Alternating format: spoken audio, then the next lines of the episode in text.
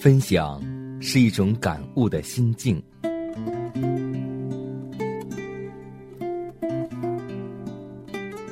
分享是一种生活的信念。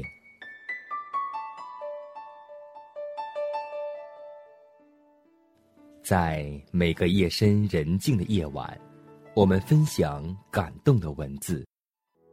在黑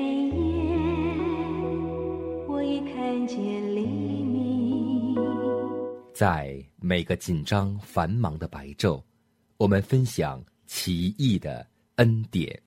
奇异恩典，何等甘甜！欢迎收听希望之声福音广播电台，分享。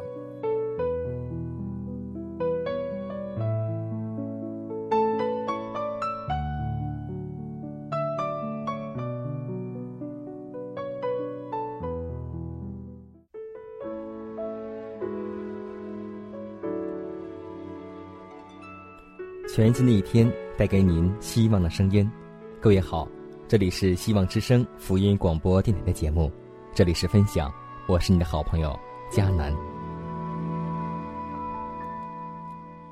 我们常常说这样一句话：“江山易改，本性难移。”确实，在我们的生命当中，人的本性不易改掉，但是在主里面，凡事都能。下面我们共同来见证一个真实的改变和一个真实的见证。这篇文章来自于葡萄园。当这艘饱经风霜的破船在汹涌的波涛上颠簸前行时，一位年轻的水手倔强地屹立在驾驶盘前。这船的帆已不见，船身也破个洞。海水不断冲击着，大半的水手都相信这艘船即将沉没在北大西洋，而他们也将在一七四八年三月十日这天葬身鱼腹。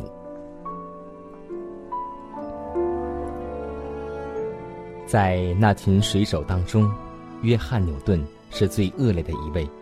他十九岁就曾当过逃兵，被捕遭鞭笞，后来。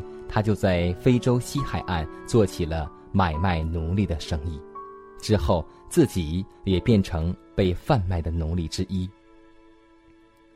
在这段期间，他曾偷偷捎一封书信向他父亲求助。这艘从利物浦驶出的灰狗号就是想找到他。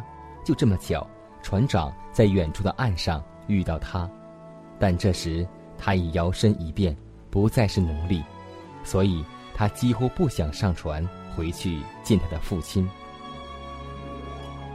而船长和船员们也很后悔让他上船，因他满嘴脏话，亵渎神明。接着风暴来临，虽然他们习惯暴风雨，但这艘船经过长途的赤道之行已经破旧不堪。当约翰·纽顿费劲的在忙帮补时，他意识到。船若翻了，他将面临死神的召唤。这使他想起那位他曾藐视、拒绝的上帝。或许，这个上帝是存在的，那么他将面审判。这是他回忆起，在他七岁即亡故的慈母，他是那样的虔诚，而他却成为好色之徒。虽然私心仰慕一位英伦女孩，但却霸王硬上弓强奸一个黑人女孩，往事一幕幕浮现心头，让他愧疚难安，迫使他不得不向上帝认罪。这场暴风雨过后，他们得幸免于难。他想，或许上帝真的听了他的祷告，虽然他还是半信半疑。接下来几天，他一直努力去思索上帝的问题。其他的船员在灾难一过，又嘻哈度日，他则一有空就抱着圣经读。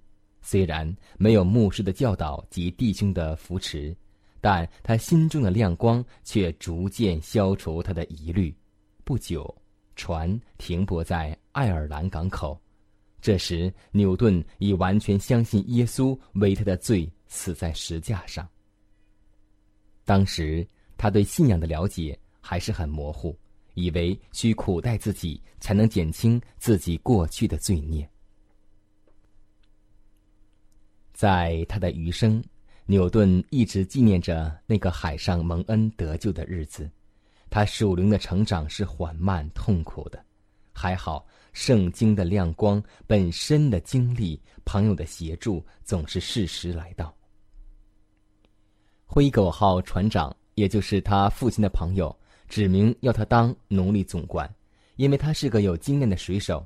但他说先从副总管做起。同时，他也获知他所爱慕的那位英伦女孩波利明花尚未有主。他下定决心要对主忠心。也对女友诚意，但他忘记，如同后来他所说的，他的职业是不太道德的。在另外一艘他的新船“布朗罗号”船上，牛顿因着没有同伴的扶持，他忘了读经、祷告，也怠惰了，对上帝也没有那么热忱。等他到了非洲西岸，他又固态萌发，只差没有那样咒骂人。这些奴隶被带上船，水手们就色眯眯的各挑一个黑女孩干那勾当，他也热血沸腾，决心动摇，栖身压在一个带锁链的半裸女奴身上。自此，他恣意行事，证明诱惑强过良心，女友或上帝。后来，牛顿生了一场热病，因平时纵欲过度。身体极为虚弱，他想这次死定了。在绝望之余，他想起了当初蒙恩的喜乐以及对上帝的誓言。如今他却再次践踏定十架的耶稣，他想他是罪无可赦了。然后他又想到这位审判官也是仁慈的天父，拖着奄奄一息的病体。他爬到岛上一个无人的角落，将自己交在上帝的手中。没有任何经文或亮光出现在他脑海，但他还能相信、仰望耶稣是救主。于是他心中有了平安。不到两天，他的病就好了。这是个转折点，从此他不再堕落。同时，他意识到自己多么容易背乎上帝。但他也从此认真追求认识上帝。这艘船行经大西洋，沿途奴隶被卖到南卡罗来纳，然后换装烟草的吉棉停泊一处时，牛顿独自溜达到树林里面祷告。他说：“上帝啊，我对你认识的不够完全，我的言行也不一致，我经常靠着自己行事。我知道。”我以前是一个大坏蛋，但我想要变好，求助你帮助我。一七五四年五月，离他得救已有六年。此时他二十九岁，任职船长，来回不知载运了多少的黑奴去过暗无天日的生活。他试着让自己更富人性，但却从未想过这行业不讨上帝的喜悦。反以为这是蛮好的，也是必须的。他说：“他若早知道这工作不道德，早就立刻放弃。”他虽不太喜欢这类似狱卒的工作，但为了养家糊口，只好继续工作着。那年春天，他驶往印度。他的祷告有两个重点：一是离开这行业，二是认识上帝更深一些。在印度西岸几次市靠岸，有招待他们的晚宴。牛顿很受欢迎，一来他风趣健谈，二来他会作曲唱歌。在一次宴会中，他遇到一位不是运农的船长，名字叫做亚历山大·古里，他是苏格兰人，年约四十岁，开朗活跃。两人交谈甚欢，相见恨晚，同时还发现彼此都是主内弟兄。于是避开晚宴的喧闹，相携到后园去深谈。古里住在伦敦，是个成熟的基督徒。他开启牛顿的眼，让他明白圣经是一本有生命的书，使他了解上帝不是远在天边，需用畏惧之心服侍。他乃是一位可亲可近的朋友，可促膝谈心。从此，耶稣的名字成为纽顿悦耳的乐音。他唱道：“领悟到他长阔高深的爱，让我愿全心回应他的爱。我要歌颂赞美他。”牛顿毫无保留的降服在主面前说：“我的上帝，你是我的生命，是我的一切。”回到伦敦一个星期，牛顿得了个疾病，使他无知如期出海。不久，他就在利物浦海关觅得一份好差事，在这儿，他的信心突飞猛进。当一名牧师来到这里布道的时候，呼召工人跟随主，牛顿就义无反顾地将余生奉献给主。纵然中间有一些波折。在遇到古里后十年，他成为神职人员。不久，他又得到新的引领，他不仅要成为当代受爱戴的诗歌作家，还要成为能影响后世的作曲家。在读了卫斯理所写的单章后，他看到贩卖人口的罪恶，并深以他过往所行为耻。又过了好几年，禁止贩卖奴隶的主张才成为了一个政治的话题。但这运动一开始，牛顿就成为唯一深知其中恐怖真相的支持人士。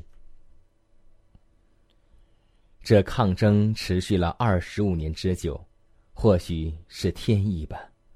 年迈的牛顿得以在明目之前看到了废止贩卖人口的法案通过。从此以后，大西洋两岸不再有运往奴隶的船只。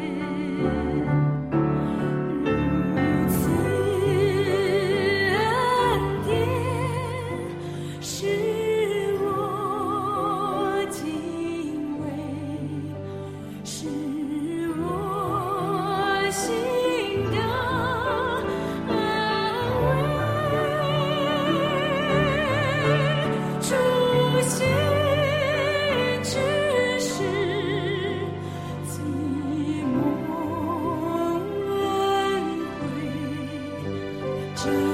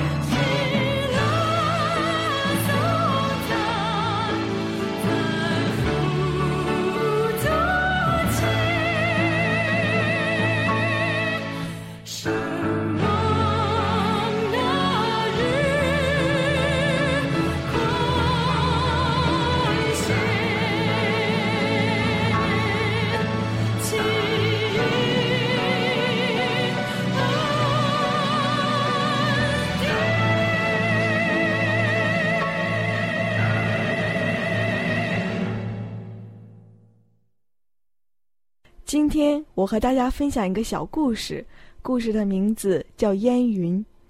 古罗马有一奇异的礼节，每年一次，皇帝出游时，在仪仗队之前有一官员，一边走一边将亚麻丝点燃，同时高喊：“世上的一切逸乐都行将消逝。”他用亚麻丝的烟云来提醒，人生是短暂飘渺的。英国维多利亚女王临死时叹息说：“这么大的荣耀，却是这么短的时间。六十年的皇帝变成一座冷墓，却是这么短的时间。”亲爱朋友，听住声音，听住说我爱你，我要医治你的心灵。我要改变你旧的生命，带你一切到主这里，不要怕，只要信，在主面前认罪悔改，主要为你把黑暗挪开，主要赐你。新的生命进入光明，天天更新。你若相信，就要快乐欢喜，因为主爱永不改变，永远不止息。亲爱朋友，听住声音，听住说我爱医治你的心灵，我要改变你旧的生命。主要赐你新的生命，进入光明，天天更新。你若相信，就要快乐欢喜，因为主爱永不改变，永远不止息。主要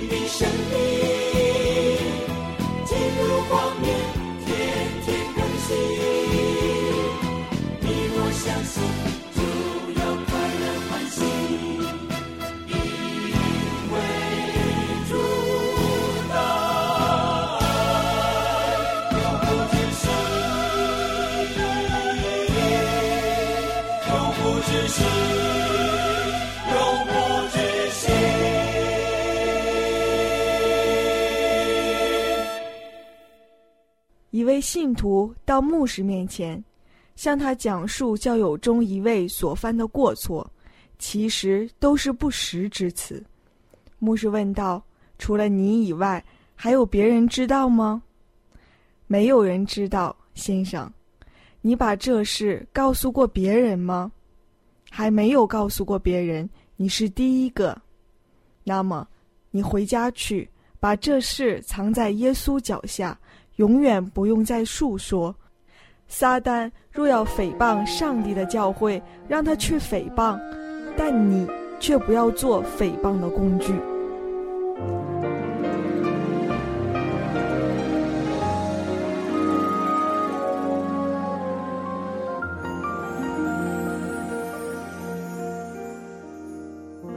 我的眼看见你真实的爱。为我受刑罚，担当我罪，以你的宝血拯救我生命，我活着只为荣耀你生命。我的眼看见你真实的爱。为我受刑罚，担当我罪，以你的宝血拯救我生命，我活着只为荣耀你生命。何等的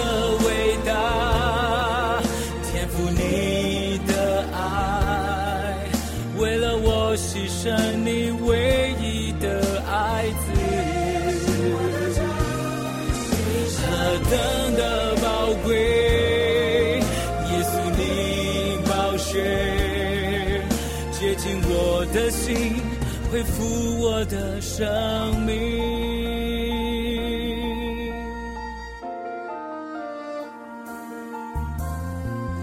我的眼看见真实的爱，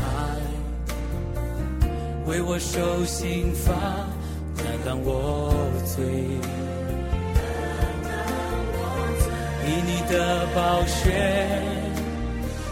拯救我生命，我活着只为荣耀你生命。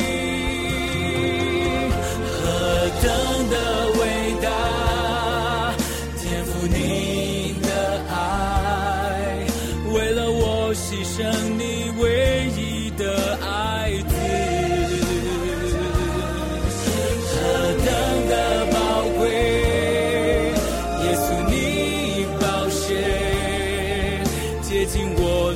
你恢复我的生命。你赐下新的大能气息，使我能完全的生命，超乎一切。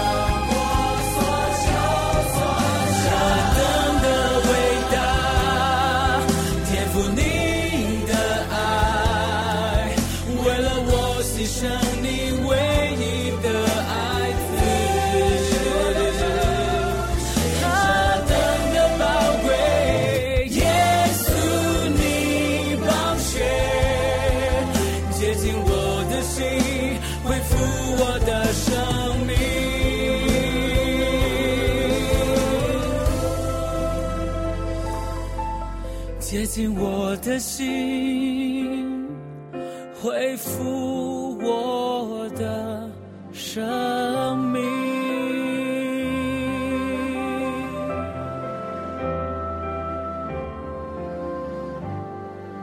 时间过得很快，本期的分享到这里就全部结束了。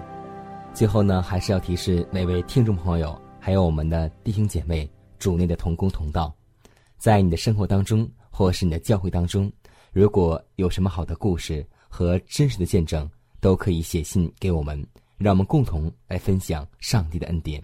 可以给我发电子邮件，迦南的拼音圈 a v o h c 点 c n。迦南期待你的来信，更期待你的分享。我们下次节目再会。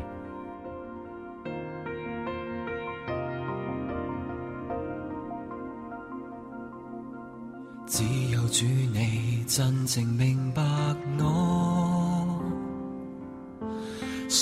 心里深處苦惱和罪過，羞愧吐露人前，但你傾聽與垂憐，你用說話慰藉我心靈。想到主你一切榮耀咗，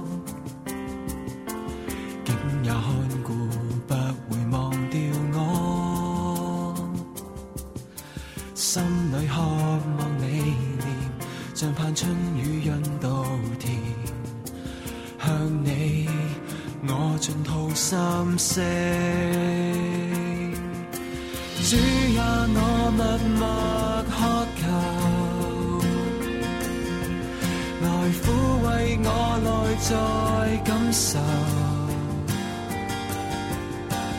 当我眼睛模糊，愿你牵引到前行，每步脚步靠着你保守。求主听我默默渴求，来依靠你静静。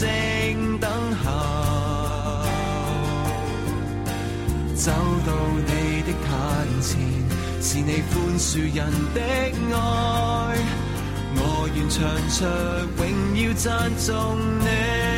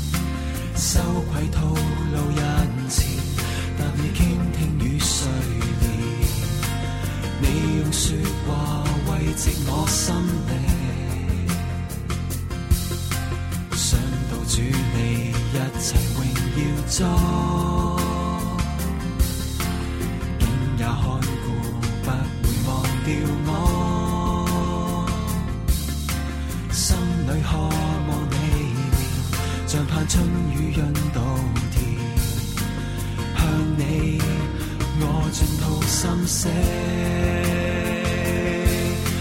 主啊，我默默渴求，来抚慰我内在感受。當我眼睛模糊，願你牽引到前行，每步腳步靠着你保守。主聽我默默渴求，來依靠你靜靜等候。走到你的壇前，是你宽恕人的愛，我願唱着